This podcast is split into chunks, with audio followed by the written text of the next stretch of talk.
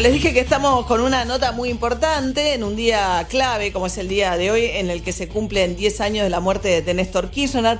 Alberto Fernández fue el jefe de gabinete de Néstor Kirchner, lo fue también al comienzo de la primera presidencia de Cristina Fernández de Kirchner. Después hubo una pelea que es pública y que Cristina Kirchner ayer recordó en la carta en la cual explicaba las razones por las cuales hoy no va a estar presente en el homenaje que le va a hacer el presidente Alberto Fernández, que está en línea, por fin lo podemos entrevistar. De, eh, por primera vez desde que es presidente. Así que buen día, presidente, ¿cómo anda? Sí, María, ¿cómo te va? Bien, bien. ¿Todo bien? Bien, ¿vos? ¿Cómo van las cosas? Bien, bien, bien. Acá un poco preocupada. Vendiendo libros, vendiendo libros. Ahora es familiar el asunto. Bueno. Ahora es familiar, ahora es familiar. Bueno, consulta, la carta, ¿cómo cayó la carta de Cristina Fernández Kirchner? Porque me parece que hay varias maneras de leerla y de interpretarla respecto de si es un respaldo o no al gobierno o si es una forma también de explicitar críticas cuando ella dice hay funcionarios y funcionarias que no funcionan. Eh, a mí me, a ver, a mí me parece, la verdad es que yo la leí la carta y me gustó, debo ser franco, ¿eh? Y definitivamente la sentí como un gesto de respaldo, porque contrariamente a lo que muchos ven, eh, Cristina ha sido muy generosa conmigo en muchos conceptos. Y, yo la valoré así. Eh, Cristina dice esa frase en un contexto de estar criticando a otros. Después de, perdón, pues se escucha un poquito mal. A ver si. Sí, Cristina dice eso. ¿Ah, ¿Me escuchas mejor? Sí, un poco mejor, sí. Eh, a ver, espera un minuto, sí. a intentar algo. Sí, si podemos mejorar la comunicación para... Si charlamos tranquilos, siempre la, la calidad de la comunicación. ¿Mejor? Sí, ahí mejora. Bueno, no, te decía lo siguiente. Eh, eh, a mí la carta me pareció que tiene conceptos realmente elogiosos para conmigo. Generosos, este, afectuosos, eh, que hablan del contexto en el que el gobierno está gobernando, que es un contexto particularmente difícil por la pandemia y por cómo estaba la Argentina en diciembre del año pasado. Para mí, eh, la carta es poco llamativa porque muchos de los que A ver, volvió a empeorar, perdón, ¿eh? estamos en comunicación. A ver, ahí, a ver. Eh, no, no, ahí no tengo la solución. Ok, a ver. Digo, digo que eh, por momentos para mí la carta no me resultó muy novedosa porque son muchas las cosas que hablo con Cristina habitualmente. Entonces, este, me parece que la, carta tiene el mérito de ser muy genuina. Creo que definitivamente es una carta de apoyo del gobierno, porque lo que más hace Cristina en la carta es explicar que vivimos un contexto que no genera el gobierno, sino que es un contexto en parte heredado y en parte eh, por la eh, puesto por la, el, el, contexto mundial, que la pandemia limita mucho las posibilidades de hacer a todos los países del mundo. Ahora, hay un momento donde ella, digamos, uno puede leer el llamado final a un acuerdo, planteando que el problema de la economía, que es una economía monetaria, que es un diagnóstico, digamos, bastante... Eh... Déjame, déjame sí, perdón. la idea, perdóname. Sí, sí. Dentro de ese contexto, la verdad hay un párrafo donde ella dice que no puede entender más allá de que las funciones que funcionan o no funcionen, o los aciertos o los desiertos del gobierno, las imputaciones permanentes que algunos medios hacen sobre él. O sea, ese párrafo donde ella habla de los funcionarios que funcionan o no funcionan, o de los aciertos o desaciertos, no está dirigido, no está dirigido a los que critican al gobierno impiadosamente. Entonces, la verdad es que yo no sé cómo ven las cartas y otros. Yo, no, no. La verdad es que dijo bien, que más allá de que No, es verdad, porque la frase empieza, a ver, no sé si coincido con la interpretación, pero la frase efectivamente empieza diciendo, hoy maltratan a un presidente que, más allá de funcionarios o funcionarias que no funcionan y más allá de aciertos o desaciertos, no tiene ninguno de los defectos que me atribuían y que según no pocos eran problemas centrales de mi gestión. Y claro, por eso, no es, la verdad no, no está, el tema central de ese párrafo es dejar al descubierto lo que ella dice inmediatamente después. Acá el problema que tenemos es que hay sectores de la sociedad argentina que no soportan que el gobierno sea terrorista. Y toman lo que antes me atribuían a mí, no lo tienen en Alberto, y son tan incluso con Alberto como lo toman con uno. Eso es la lectura correcta de la carta. Yo no sé qué le leyeron, sinceramente. No sé cómo pueden deducir las cosas que deducen. Sinceramente lo digo. Es una, a mí la, sensación que tengo es que es una carta de fuerte compromiso de Cristina. Fuerte compromiso. Fuerte compromiso, claro que sí. Ahora. Fuerte compromiso. Pero porque, porque además, insisto, ella rescata la necesidad de que en Argentina haya un diálogo, la necesidad, rescata la condición dialoguista de que gobierna, eh, atribuye a nosotros no tener ganas de dialogar, sino solo de oponerse por el, solo hecho de tener un presidente peronista. Eh, la verdad es que yo no sé cómo ver la carta. No lo sé, sinceramente, a veces, a veces este, vi ayer cuando volvía, ayer con en los platos, y cuando volvía, leía las cosas que salían en las medios y digo, ¿cómo, cómo lo? ¿Cómo está con esta producción? Francamente es difícil de entender. Francamente. Hay un segundo punto. Hay un segundo punto. Empeoró un poquito de vuelta, no sé si es por el, el, altoparlante, pero eh, si es altoparlante empeora severamente. Y digo, por, perdón que insista, pero es importante la calidad de la comunicación para que se entienda bien. Te entiendo, intento. Ahí va, ahí mejora, ahí mejora. Me voy a quedar quietito. Eso, por favor. No me voy a mover, voy a hacer todo lo que tengo que hacer para ser un buen, un buen telecomunicador. Perfecto. No, te decía, este, a mí la carta me pareció una carta valiosa, me pareció que es una carta dicha en un momento muy especial para Cristina.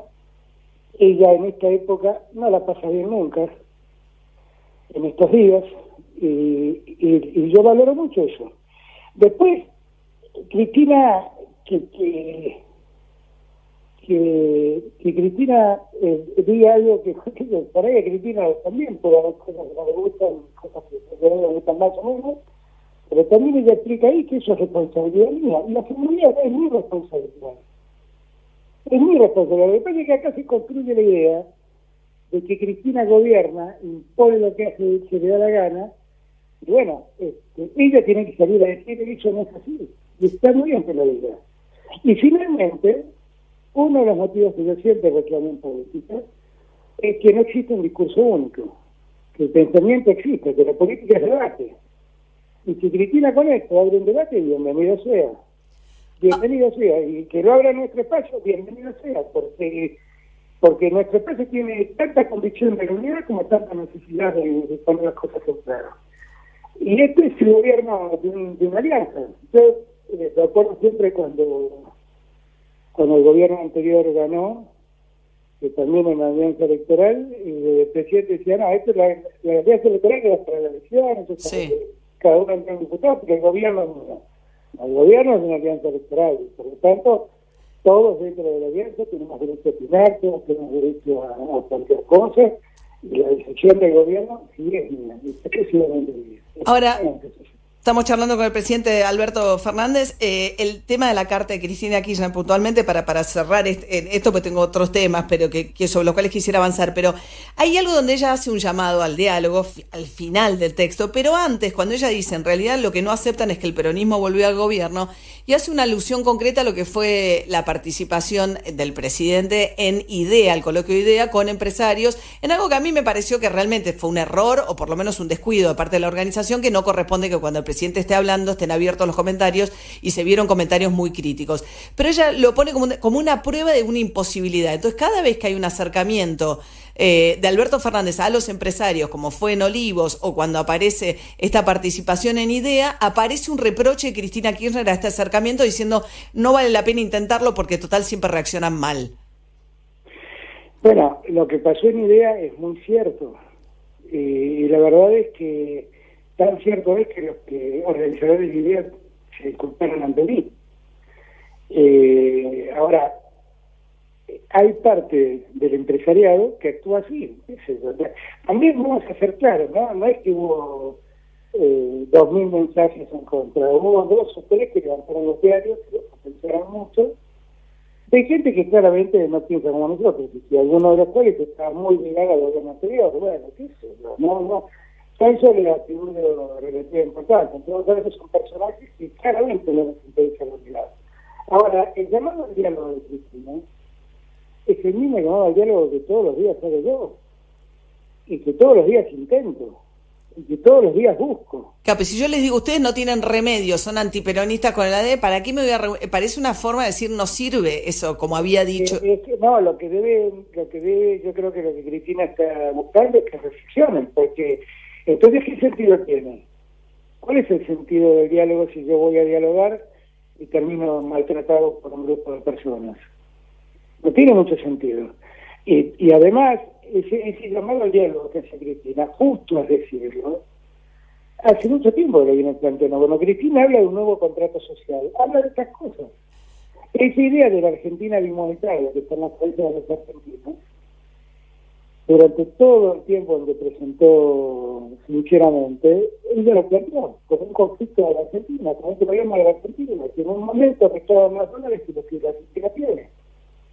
Sí, que no es exactamente el conflicto de hoy, ¿no? Porque lo que pasa hoy es que la Argentina tiene superávit comercial, o sea que no debería enfrentarse al problema que tiene con el dólar, en teoría. Lo que hay, lo que hay, efectivamente es así. La Argentina, la Argentina tiene reservas, tiene superávit fiscal y, efectivamente es así. Lo que, lo que ocurre es que primero le meten en la cabeza a la gente que la Argentina va a devaluar, inexorablemente va a devaluar y eso es una crítica recurrente en todos los diarios, especialmente en algunos. Y, y, claro, la gente simplifica las cosas. Simplifica las cosas. Piensa que si le hizo, en alguna persona pero se protege en la moneda dura que siempre se que es el dólar. Bueno, pero no es solo un tema de lo que pueda hacer un diario. Con una brecha del 140%, la posibilidad de aguantar una brecha de ese tamaño empieza a generar otro tipo de expectativas, desabastecimiento. Y esa brecha justamente se genera porque también hay operadores que mueven el dólar link, el dólar link, no, perdón, el CCL. Eh, contado con liqui. Contado con liqui, y a partir de ahí... Este, se empiezan a presionar las cosas, se aumenta la brecha. Ahora, de todas estas cosas nos estamos ocupando con Martín. No, no, no, no. Con Martín, o sea, la figura hoy es Martín Guzmán, eso está claro. Pero por supuesto. ¿Es el superministro? No, es el ministro de Economía, es el ministro de Economía y tenemos un problema fiscal, porque efectivamente este año de la pandemia tenemos que hacer gastos extraordinarios, tenemos que resolver las cuestiones fiscales. Martín tiene que tomar eh, el control de la situación porque porque tiene que controlar fiscalmente todo aquello que, pasó por la pandemia. es muy simple, todo es muy simple. Ah, bueno, hay esquemas con ministros de Economía más poderosos y con repartos de poder dentro del equipo económico. Claramente, incluso... Martín, es un ministro excepcional, es un chico de una capacidad y una integridad moral única y, y la verdad de una capacidad que no tiene ninguno de sus críticos. Esta es la verdad. Y esta idea de que es un ministro a plazo, que... Eso lo escribe Karim, que sí, no sé, pregúntenselo a Bonelli, que es el que escribe. No tengo idea. No, él es el ministro y público. No tengo nada que decir. Tenemos que hacer es ponernos a trabajar y darnos cuenta de lo que está pasando. Darnos cuenta de lo que está pasando, porque este, ya lo también es esa. Bueno, miren, la verdad es que nosotros queremos encontrar en la Argentina tranquila, tenemos, tenemos un gobierno heredado que nos dejó el país como nos lo dejó. Ahora nos explican cómo juntar reservas, lo mismo que estamos arriba, y que el mismo heredado después de pasar las primarias. Eh, los mismos que pusieron el cheque a 200 dólares, nos explican cómo hacer el efecto. Son, son maravillosos. Yo no lo leía que digo, pero ¿cómo hablar eso? Volvimos a perder un poquito la calidad de la comunicación. Perdón que insista, ¿eh? pero es clave. Pues... Ahí, tengo, ahí tengo un problema de que evidentemente debe haber eh, oleadas de de, de, mejora no mejora la ahí mejora un poco está bien. No el dólar el, ahora, María, estoy quietito ahora. ah perfecto estamos hablando con el presidente Alberto Fernández por si hacía falta aclararlo pero entonces el tema del digamos del dólar ahora tomaron ustedes una medida que entiendo yo que, que que algún tipo de concesión hace respecto de, las medidas severas que tenían con el tema del coronavirus, buscando atraer eh, turistas de países limítrofes para los cuales Argentina hoy en dólar blue es un precio de ganga, ¿no? Eh, y van a poder entrar con un PCR. Eh, da la sensación de que es una medida como la del blanqueo para la construcción, vinculada básicamente a abastecer el mercado negro de dólares. El dólar, el dólar blue, como bien decís vos, es un mercado negro. Es un mercado donde la informalidad de la regla. y donde eh, ocurren infinidad de cosas. Es un mercado que se nutre básicamente, básicamente, no únicamente, de los dólares que, que dejan los extranjeros y que encuentran allí una mayor, de los turistas extranjeros que encuentran allí una mejor cotización. Eh, es un dólar también, ha quedado visto la semana pasada, que es el dólar donde los pesos los cambian a dólares los narcotraficantes. Semana pasada vimos como una redada cayó sobre varias cuevas que vendían dólar blue como producto de investigación de un narcotraficante peruano que cayó. Era una banda, claro, no era una no era una operación contra el dólar blue, sino que era una búsqueda, un tema de una causa por unos narcos peruanos que hicieron. Exactamente, y muchas pensaron que era el gobierno que estaba amedrentando, ¿no? El gobierno se por los diarios de la dirección policial. Eh, Pero la idea de dejar entrar turistas con PCR es así, digo, mientras los uruguayos le cierran la frontera a los argentinos, los, los argentinos le decimos, no, vengan, vengan a gastar sus dólares es que nosotros lo que con lo que nos damos cuenta es que ese es un mercado que está donde el dólar está careciendo porque porque está clarísimo que no hay turistas y que por lo tanto los grandes los que entregan sus dólares en el mercado blue son turistas eh, y por lo tanto bueno si, si, si pueden volver y, garantizarnos que no, no traen contagio y, hacen sus dólares acá eh, estamos intentando.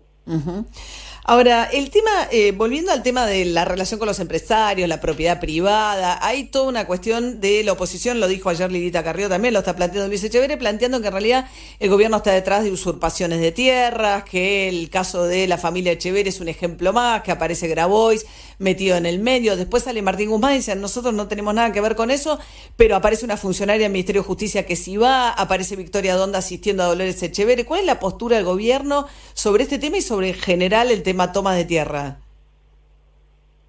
Decir que en Argentina la propiedad privada está en riesgo es definitivamente una estupidez, pero una estupidez profunda, profunda, profunda, porque la verdad es que no ha habido ningún gesto en ese sentido.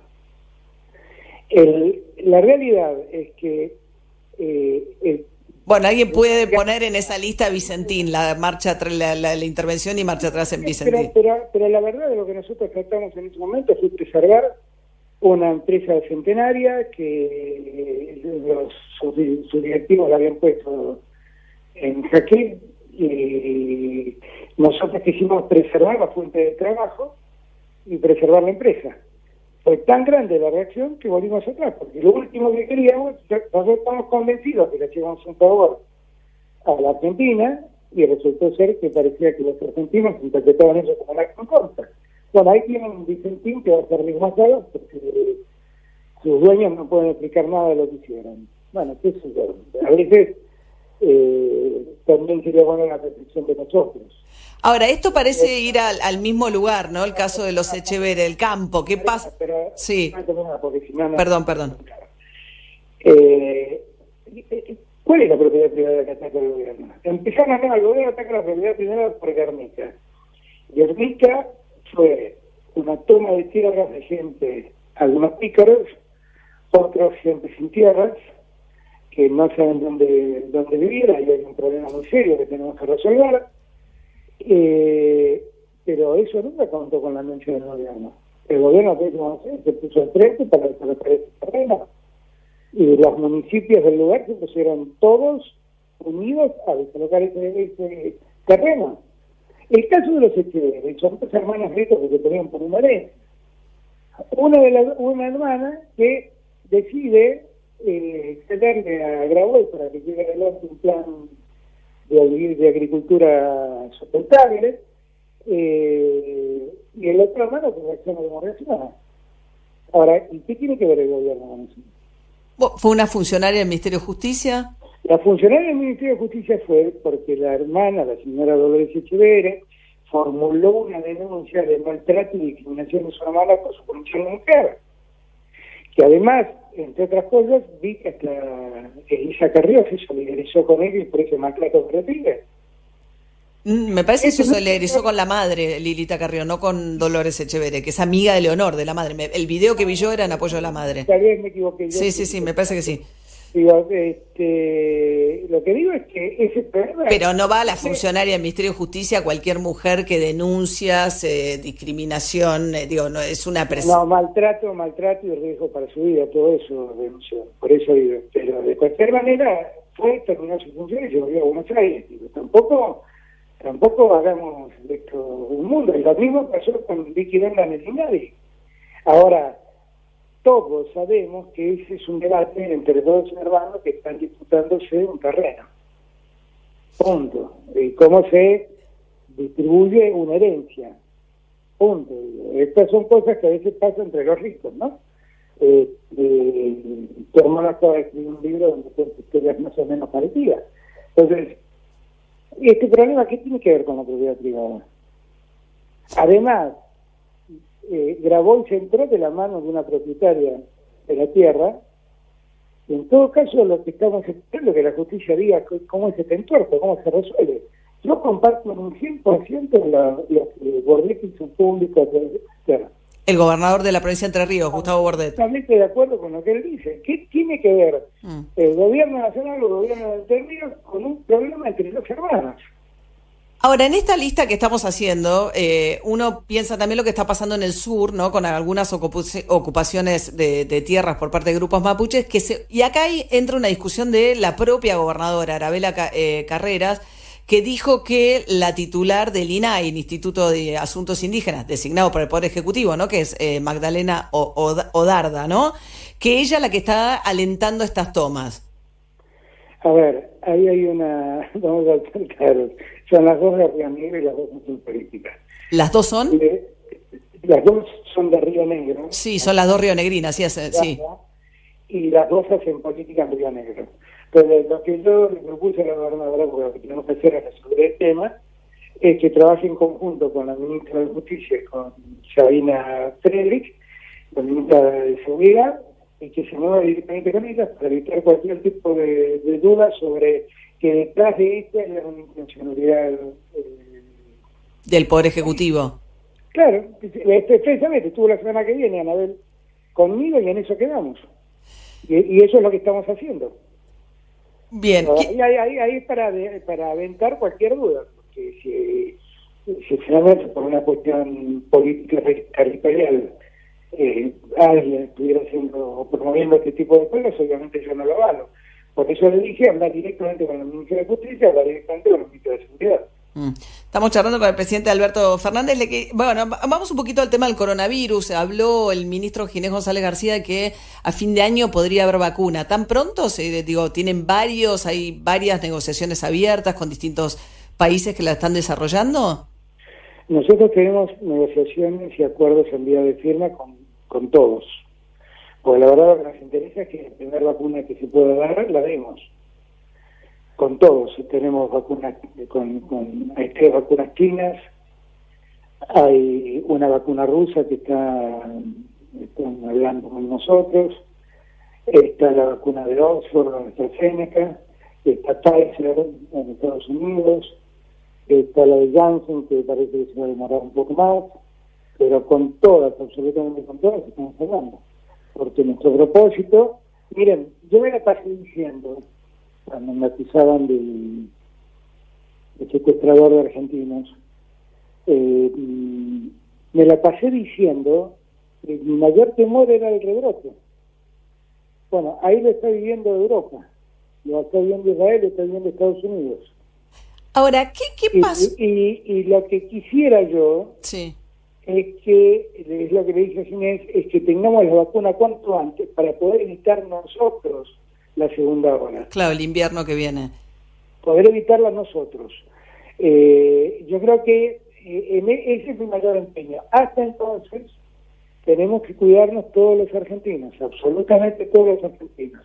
Cuidar la salud de los argentinos es lo más importante para mí en este momento sigue siendo lo más importante. Pero ahí, ¿qué, qué, pudo haber fallado? ¿no? Porque hubo un primer momento de un elogio, digo, incluso internacional de la estrategia argentina, pero a lo largo del tiempo, digamos, yo sé que, hay debate alrededor de la designación de la palabra cuarentena, pero digamos, con, las restricciones que fueron variando en el tiempo y regionalmente, uno ve que estamos en el país número 5 del mundo con cantidad de contagios, empieza a subir la mortalidad por cantidad por millón de habitantes, que es la forma...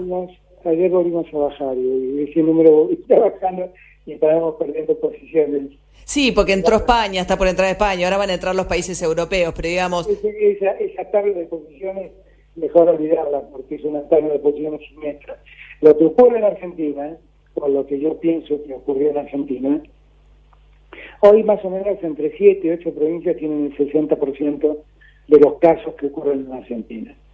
Nosotros cuando el gobierno empezó, le prestamos mucha atención al área metropolitana de Buenos Aires porque vimos que los grandes conglomerados urbanos eran problemas. Le prestamos atención a Rosario, le prestamos atención a Córdoba, a Tucumán. Eh, y creo que el resto del país pensó que no les iba a tocar.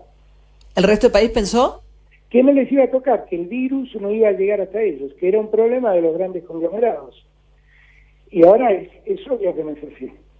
Y también piensan que en el, en el campo el problema no existe pero, por ejemplo, eh, cuando uno habla con el gringo Chiaretti, con el gobernador de Córdoba, y le dice, ¿qué gringo quiere que está pasando en Río Cuarto, que hay tanta utilización de carros? O en Villa María. No es lo que pasa en Villa María o lo que pasa en, Río Cuarto, es lo que pasa en todos los pueblitos cercanos a Río Cuarto o a Villa María, que se contagian y van a tener que atender al hospital regional del lugar.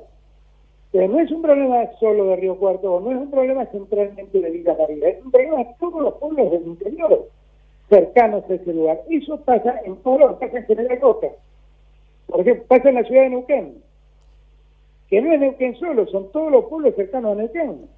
Entonces, me da la impresión que para los que dicen que esa primera cuarentena que nosotros hicimos no sirvió para nada, yo les recuerdo que teníamos la mitad de las camas que hoy tenemos.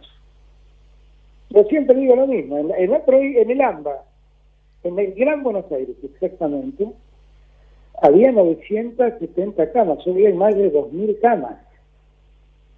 Y si y, llegaron a utilizar hasta 1.700 camas en aquel momento. Estoy hablando de terapia intensiva. Sí, sí, sí. Toda esa gente hubiera quedado sin atención médica. Igual la mortalidad por millón de habitantes está muy alta hoy en la Argentina, muy alta. Si uno ve esta semana está en los top. Está bien, hay que mirarlo en promedio y a lo largo de... La mortalidad, la mortalidad... Ya estamos como en Suecia, que era el ejemplo. No, no, no, la mortalidad, no, la tasa de, la, la tasa de letalidad eh, sigue estando bajo por debajo del promedio. No es así. Lo que pasa es que no tomas una semana, bueno, si tomas una semana puede ser, qué sé yo. Si tomas en conjunto, ni por casualidad es eso. Ni por casualidad es eso. No, no, no es así, no, no es así. Yo yo creo que, ahí, está claro, son números que todos nos vuelven, está claro.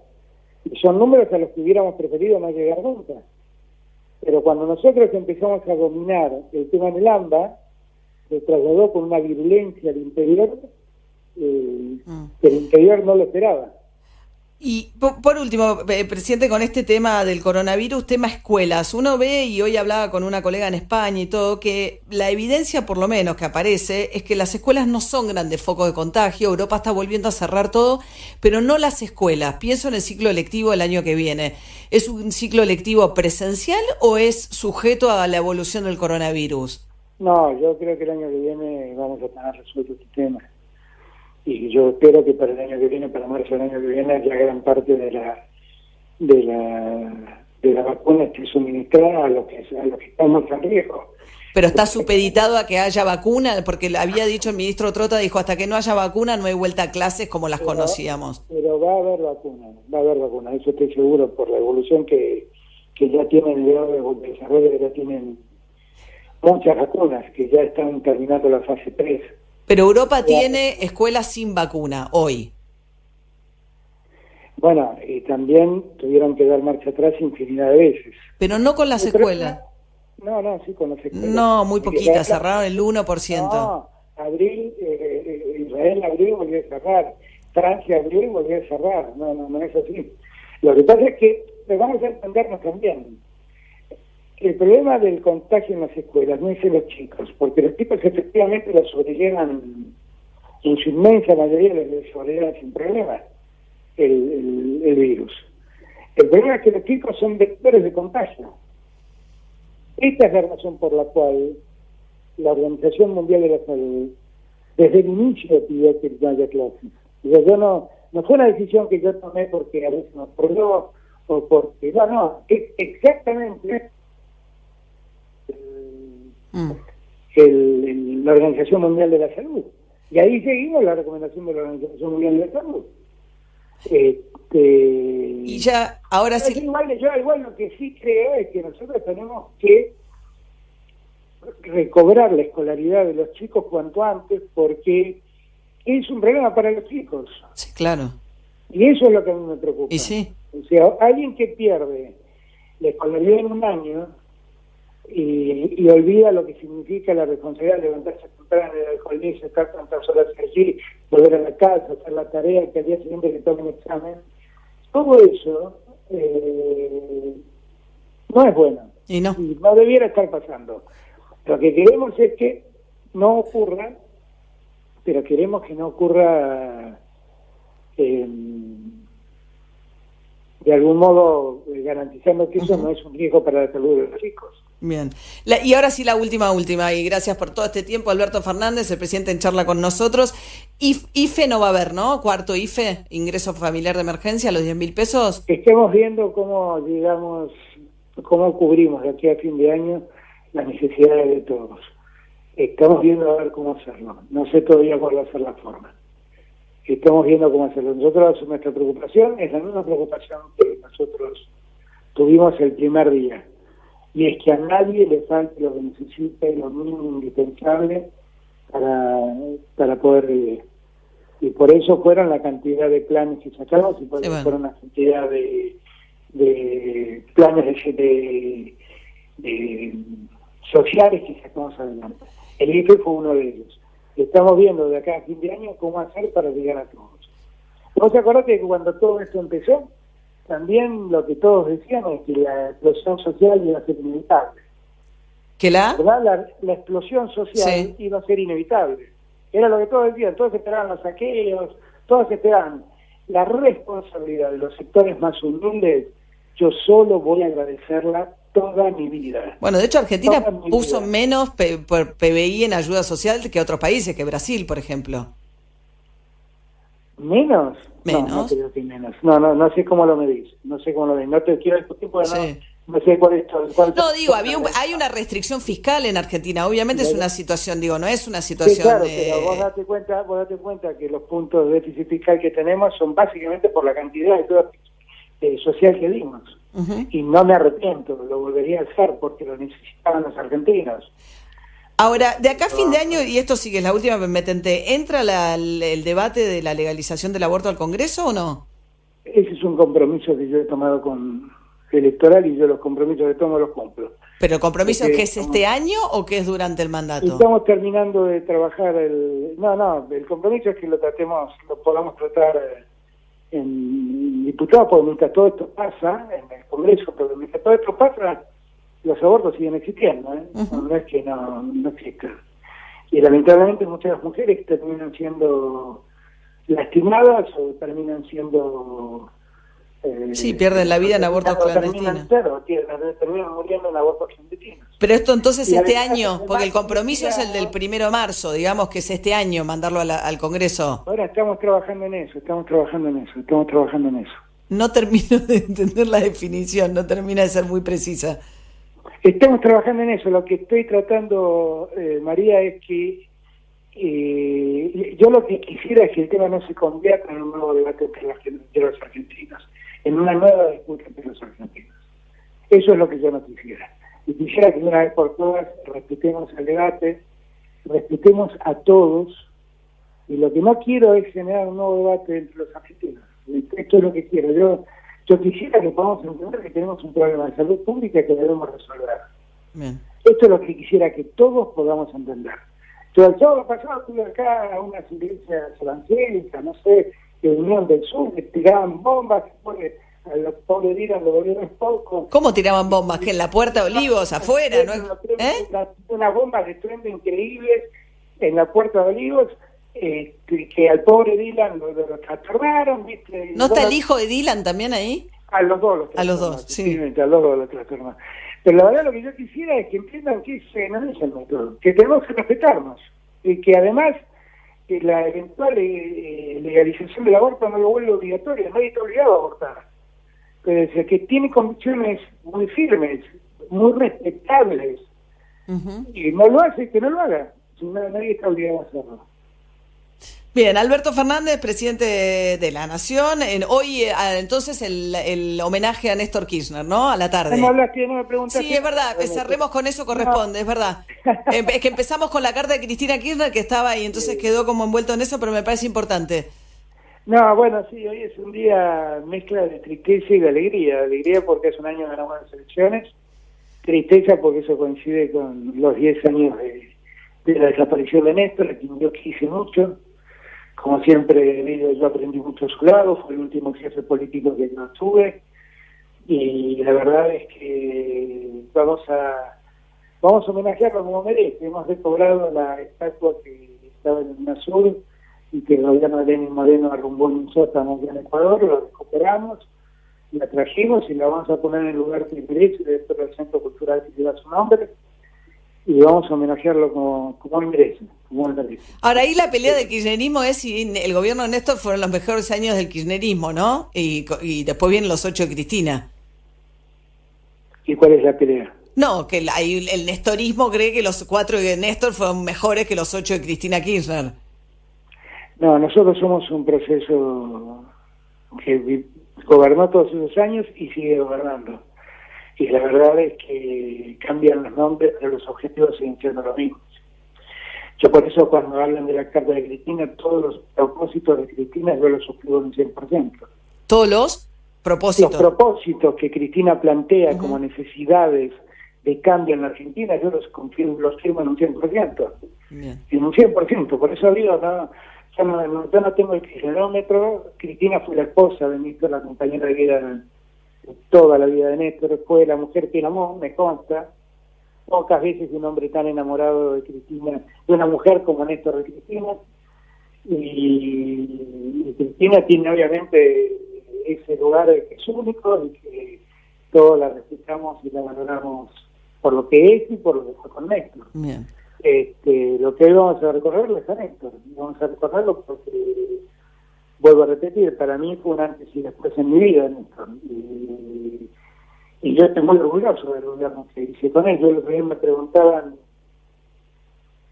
yo decía que en verdad esto es como una, esta presidencia mía, yo ya que había culminado mi, etapa política porque yo sentí que con Néstor había hecho lo que toda persona que hace política sueña con hacer.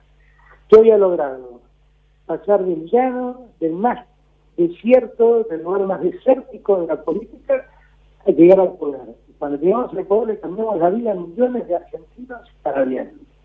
Y yo creí que eso ya lo había hecho la Néstor. Y ya estaba muy contento con, con eso que me había tocado vivir. Y la vida me dio este, a este momento y me puso en este lugar. Y voy a hacer honor a lo que Néstor hizo, voy a hacer honor a la gestión comprometida con los sectores más humildes y con las mismas que en las comisiones de Néstor. Este es un proceso que sigue, que en algún momento lo tuvo frente a Néstor, que en otro momento lo tuvo Cristina, que allí tuvimos diferencias con Cristina, diferencias que hasta el día de hoy que tuvimos con porque yo lo que critiqué en aquel momento este, no, no, no, no han cambiado mis críticas, pero yo creí que debería hacerse de otro modo, y pero que hemos entendido que la división solo favorece a los que llevaron a la Argentina al estado en el que está. Bien, Alberto Fernández, muchísimas gracias. ¿eh? Gracias, María. Te mando un beso. Un beso.